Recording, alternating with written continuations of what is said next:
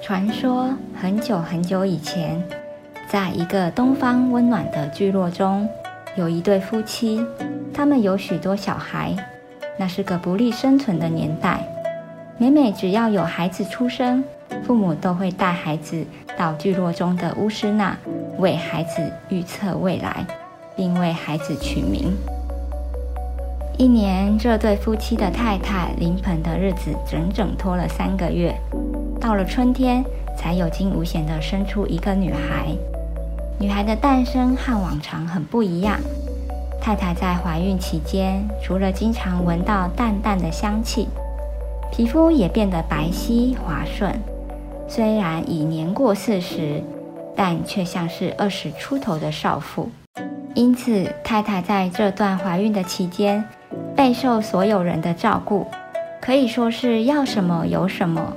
过着茶来伸手、饭来张口的日子，这是从前未有的待遇，让她有受宠若惊的感觉。这个刚出生的小女孩长相精致，皮肤光滑透亮，整个人像清晨被晨曦照耀、发出光芒的露珠，清澈吹弹可破般。也因为她的外表，家人们格外疼爱。邻居见到也纷纷投以爱护的眼光。纵使女孩的条件甚好，不免俗的家人仍是带她到巫师那边预测未来及命名。孩子出生命名是一件喜悦的事，但这一趟却让女孩的父母担心起女孩的命运。巫师见女孩水灵脱俗，为女孩取名水仙，但却在观测未来后。吩咐父母绝对不能让水仙照镜子。父母好奇地问原因，巫师只是神秘地回答：“让水仙照了镜子，她便将会永远地离开你们。”听了巫师的告诫后，水仙的父母回到家，便清空了家中所有的镜子，也吩咐了水仙的哥哥姐姐们，绝对不能让水仙照镜子，因为太爱惜这个小妹妹。大家都愿意配合。从此以后，水仙的衣着打扮都是由家人帮忙打点。父母也因为害怕预言会实现，为了专心照顾水仙，便没有再生育了。从此，水仙就成了家中最小、最宝贝的掌上明珠。随着年纪渐长，水仙越发亭亭玉立，拥有出众美貌的名声。传遍周围的其他聚落，有许多人都不辞千里慕名而来，只为见一眼这个人人称颂的水仙姑娘一面也好。更有许多男子见过水仙后，纷纷向水仙求婚。而从小备受疼爱的水仙，一点也看不上任何人，反而觉得这些人的行为滑稽。有时，水仙甚至嘲笑来求婚的人，说了失礼的话语，对方也不会生气，反而更努力地想博得水仙的青睐。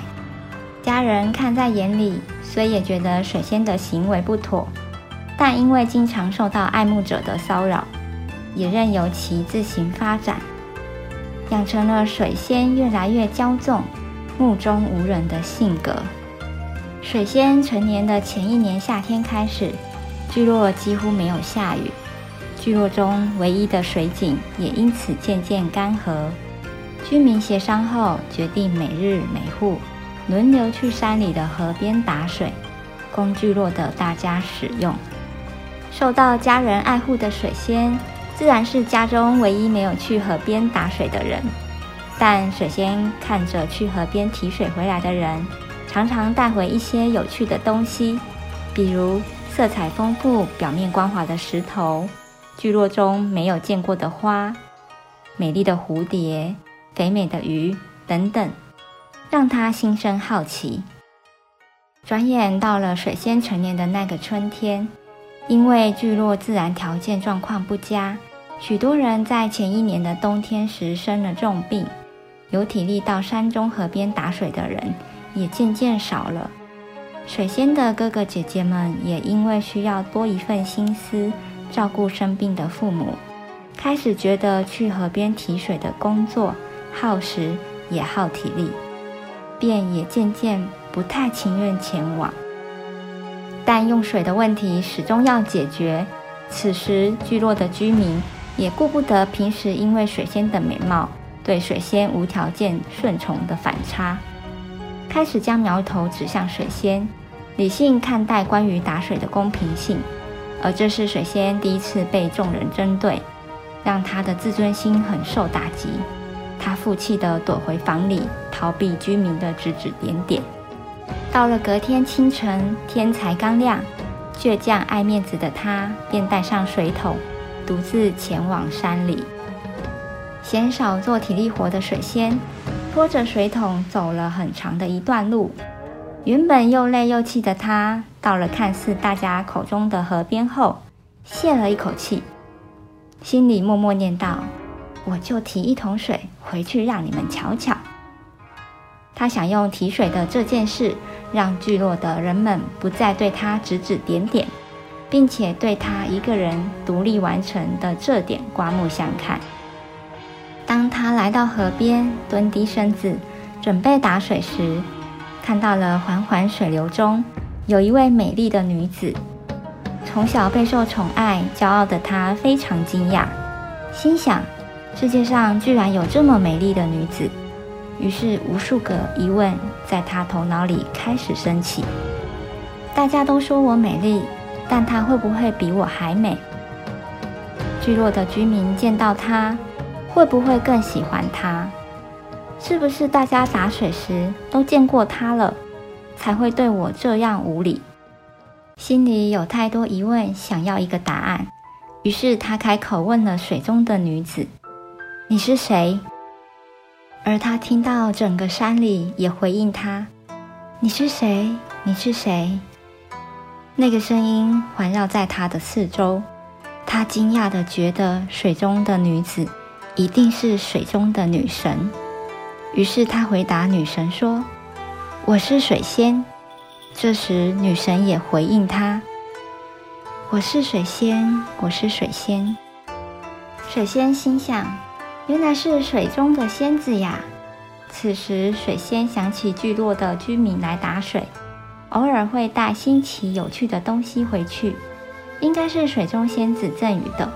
于是心里盘算着：如果我是仙子的朋友，她说不定会给我更好的东西。于是不改骄傲的个性说道：“我想当你的朋友。”这次仙子的回应是。当你的朋友，当你的朋友，这么美丽的仙子愿意当他的朋友，水仙高兴极了。于是忘了此行的目的，在河边和仙子长聊了起来。每次的对话，仙子都像完全认同他一样，重复着他的话。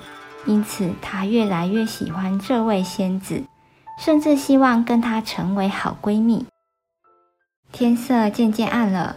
水仙的家人一早就没见到水仙，既担心又慌张地找了她一整天。水仙平常会去的地方都寻找无果，晚上发现提水的桶子不见了，才聚集聚落的居民一同前往山里寻找水仙。大家从深夜找到天亮，终于在河边找到了水仙家的提水桶，却不见水仙姑娘。此时，天空下起了久违的雨，只见河边开了美丽的花朵，被晨曦映照着，是如此清新脱俗。巧的是，花朵的颜色和水仙的衣服一样，是仙气飘逸的黄色。花朵的气节就像水仙的气质一样，冰清玉洁，香清色雅。从此之后，再也没有人见过美丽的水仙姑娘。那些见过水仙美丽容颜的人们，十分想念她，便寄情于河边的这些花朵，称这样的花为水仙花。这个故事对你来说有什么启发呢？欢迎在下方留言与我们分享。收到的回响越多，我们将会录制一集故事制作时的趣事，并挑选有趣的留言和大家一起探讨哦。期待你的参与。另外，如果你也有值得醒思的故事，想与大家分享，一同成长，我们会斟酌内容，可能以些微改变的方式呈现。若不介意的话，欢迎来信诉说你的故事。那么，我们下个故事再见喽。